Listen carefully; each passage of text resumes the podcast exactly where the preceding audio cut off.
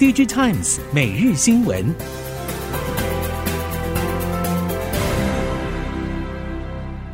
听众朋友您好，欢迎收听 DigiTimes 每日新闻，我是袁长杰，现在为您提供今天科技产业的新闻重点。首先带您看到的是，全球晶片荒爆发，多年来晶圆代工与 IDM 产业对于增加产能或者新建厂房等重大投资相当保守。现在却掀起了扩产潮，伴随而来的就是产能闲置危机。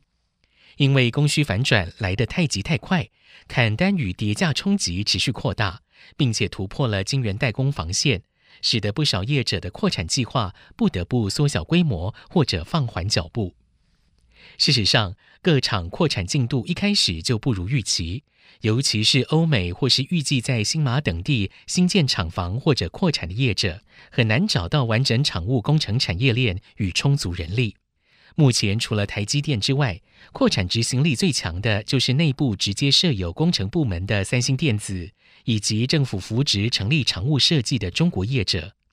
英特尔更是长达七年没有建立新厂，厂务工程供应链早已经各自分散。相关技术人力短缺，竞争力恐怕不及台积电等对手。台系类比 IC 业者转移十二寸的脚步加快。对于中小型类比 IC 业者来说，十二寸晶圆的高成本一直是难以跨越的门槛。随着国际 IDM 大厂新开出产能都以十二寸为主，近期有越来越多台系类比 IC 业者表示，考量到要继续往更高技术的产品发展。采用八寸晶圆的成本效益已经不再有优势，十二寸相关新品正在积极开发中。目前台湾 IC 设计包括电源管理、声学、感测器、触控等类比 IC 相关业者，都强调短期内八寸仍然会是主力产能，尤其是电源管理 PMIC 领域，多数还是投片八寸晶圆，但是往十二寸移动的计划都已经开始设定。陆续取得技术与业务成果，明年有机会看到更多类比 IC 业者启动新品量产。无线通讯技术持续推进，不过苹果 iPhone 十四系列依旧停留在 WiFi 六世代，并没有升级到 WiFi 六一。IC 封测供应链业者表示，目前国际 WiFi 系统单晶片大厂都积极酝酿 WiFi 七产品。最快预计二零二四年下半年可能有支援 WiFi 七标准的高阶手机问世，但在此之前，路由器会率先升级，再来是 NB 产品。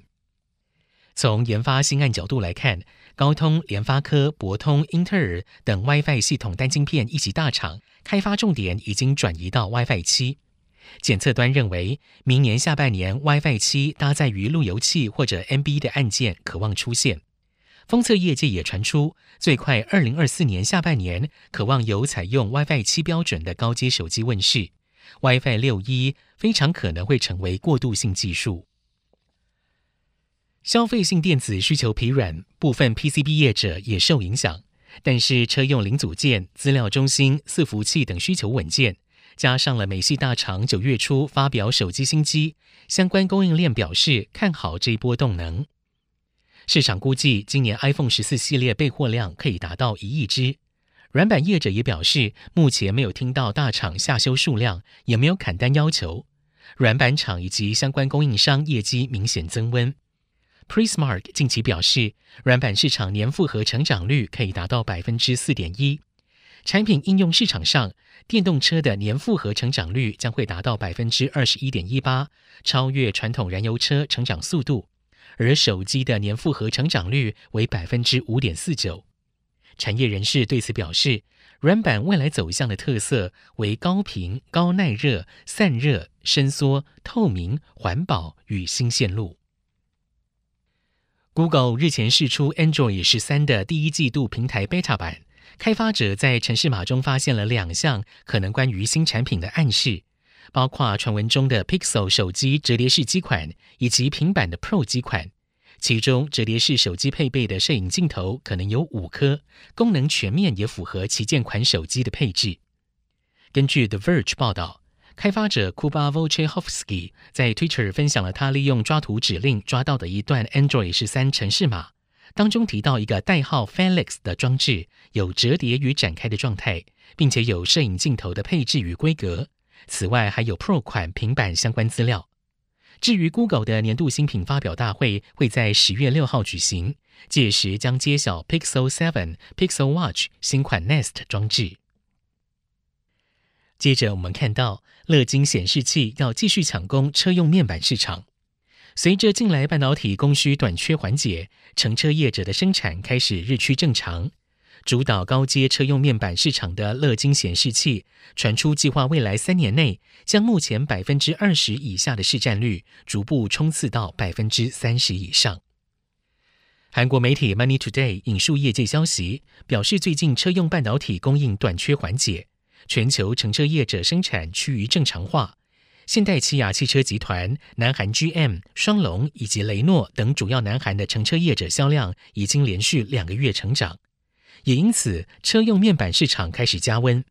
市调机构 Omdia 最近把明年车用面板市场规模从先前的八十八亿美元预测值上调为九十五亿美元。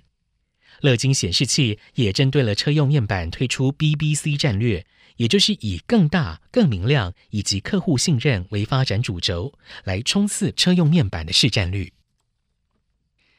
接着，我们来看到电动车领域。美国总统拜登宣示电动车美国制造战略，但传统车厂却跟不上需求剧增的速度。除了车用晶片供不应求，更有电池供应不足的问题，成为未来几年传统车厂增产交车的困境。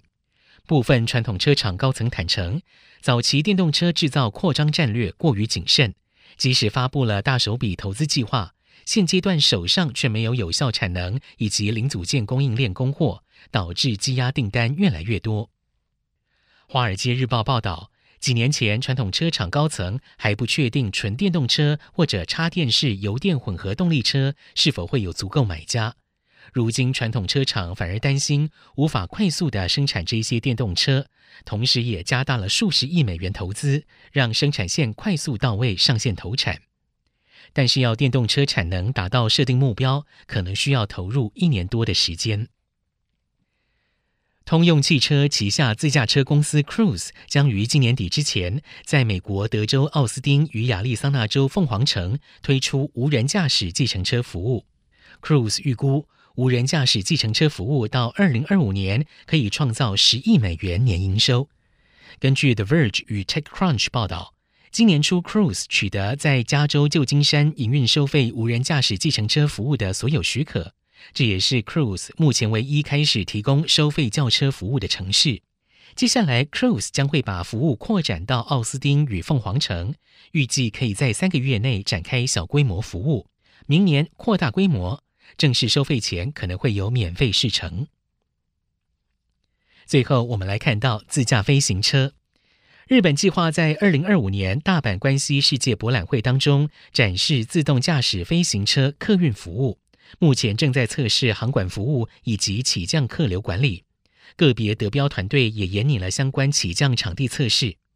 大阪府政府宣布，从明年二月份开始，在大阪城公园公开测试。这一波新测试是日本丸红的自驾飞行车案第二阶段，继今年十到十二月与南海电铁第一阶段测试，以直升机模拟自驾飞行车进行站点与人流管理之后。明年将会改用自驾飞行车在公众面前进行公开载人飞行试验，并且验证现场管控。大阪府知事吉村洋文表示，二零二五年关西世博展开自驾飞行车商业载人服务的目标，是日本能否追上世界脚步的挑战。